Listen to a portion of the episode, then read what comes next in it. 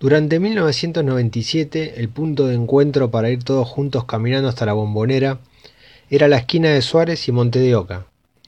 Ahí se juntaban Luis, Javito, Fer y Mariano, cada uno llegado de sus respectivas casas en puntos cardinales muy diferentes, y desde esa esquina hacían el tramo final de memoria. Bajaban por Suárez hasta Patricios, doblaban a la izquierda hasta Bransen y le metían derecho para poder ingresar por la puerta de socios que da hacia el riachuelo. No había mucho misterio.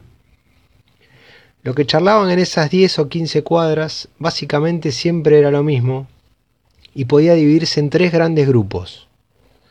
Lo que había pasado la fecha pasada, lo que iba a pasar dentro de un rato y lo que iba a pasar la fecha siguiente con algunos matices y discusiones puntuales, como por ejemplo si Nelson Vivas estaba capacitado para jugar en Boca. Un tema al que le dedicaban horas de charla y los encontraba empatados dos contra dos, sin poder dirimir nunca el asunto. Ojo, en otros temas estaban todos de acuerdo, había unanimidad absoluta para que el arco sea ocupado por cualquiera menos por Sandro Guzmán. El ritual no sufría nunca sobresaltos los domingos por la tarde, pero mostraba una sutil diferencia en partidos de noche y los días de semana. Como ya laburaban todos, los cuatro amigos se presentaban en la esquina de Suárez y Montes de Oca, ya no desde sus hogares, sino desde sus lugares de trabajo. Lo importante seguía respetándose a rajatabla, la misma esquina de siempre como lugar de reunión. La fecha 11 de clausura 97 era contra Gimnasia en la Bombonera y había tocado un viernes a la noche. La verdad no era un mal plan jugar un viernes por la noche. Tras el pitazo final, quedaban liberados desde ese mismo instante y durante todo el fin de semana para salir y vivir sin sufrimientos a la vista en el horizonte cercano, porque ir a ver a ese equipo era ir a sufrir en serio, eso ya lo tenían asumido. El Boca de ese campeonato había ganado la primera fecha contra estudiantes, como para que la ilusión nazca sana y fuerte, pero después entre la segunda y la décima fecha ganó un solo partido, que encima no daba para andar chapeando mucho. Fue a Huracán de Corrientes en la bombonera. En el medio de esos dos meses y pico sin conocer el triunfo hubo de todo, derrotas feas contra Independiente, goleadas lapidarias en cancha San Lorenzo, y un empate en el Monumental 3 a 3 que fue empate solo para la tabla de posiciones. Porque esa tarde en el gallinero fue como si Boca hubiera perdido, algo que no pasó de milagro, porque hubo una última volea de Gancedo en tiempo de descuento que creo que la desvió la hinchada por arriba del travesaño, haciendo fuerza, ya que Guzmán una vez más había quedado pedaleando en el aire. Así de golpeados llegaban los cuatro amigos a ese viernes 9 de mayo juntándose como siempre en Suárez y Montes de Oca para ir a ver aquel Boca que muy probablemente no ganara esa noche. Pero enseguida la preocupación cambió de dirección. Javito le había avisado por teléfono a Fer ese mismo viernes al mediodía el cambio de planes. Lo tenían que pasar a buscar directamente por otra esquina, en Suárez y Patricios, porque iba a llegar medio jugado con el tiempo. Lo que a todos les pareció un poco raro, pero tampoco como para quedarse paralizados, así que hacia allá fueron a paso rápido.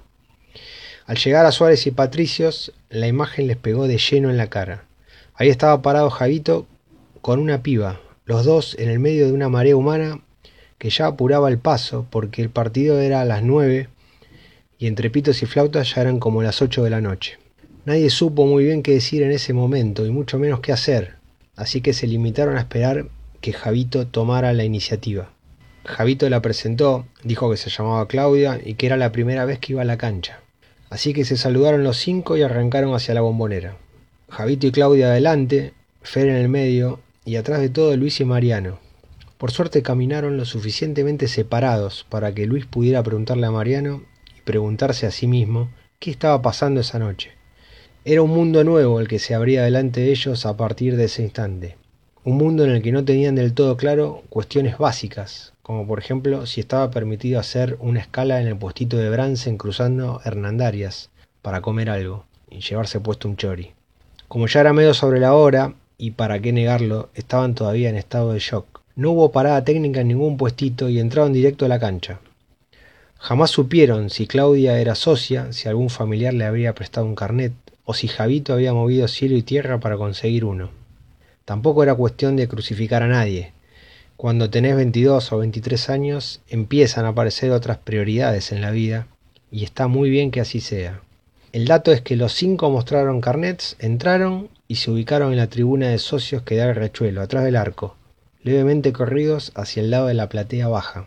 Después de un rato, antes de que salgan los equipos a la cancha, Fer cuchicheó por lo bajo que Claudia era una compañera de laburo de Javito. Pero para todos ellos, a esa altura, era la novia, sin medias tintas. El partido arrancó, pero la verdad es que había pasado un poco a segundo plano.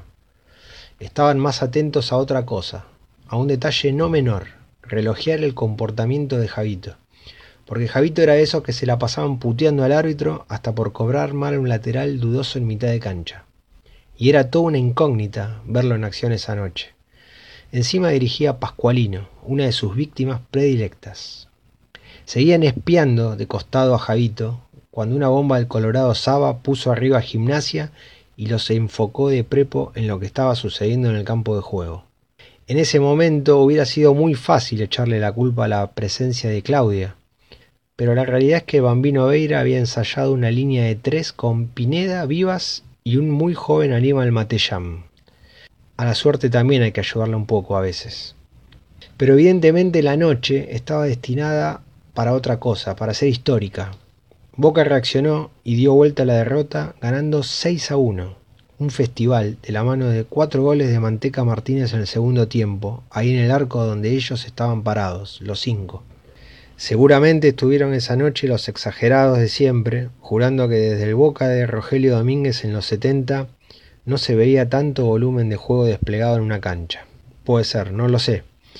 Lo que sí puedo decir es que mientras salían los cinco, bajando la escalera, hubo felicitaciones a Claudia por aquel estreno glorioso viendo seis goles. Y hubo algo más, un pedido expreso de que por favor volviera en siete días porque Boca recibía a Banfield.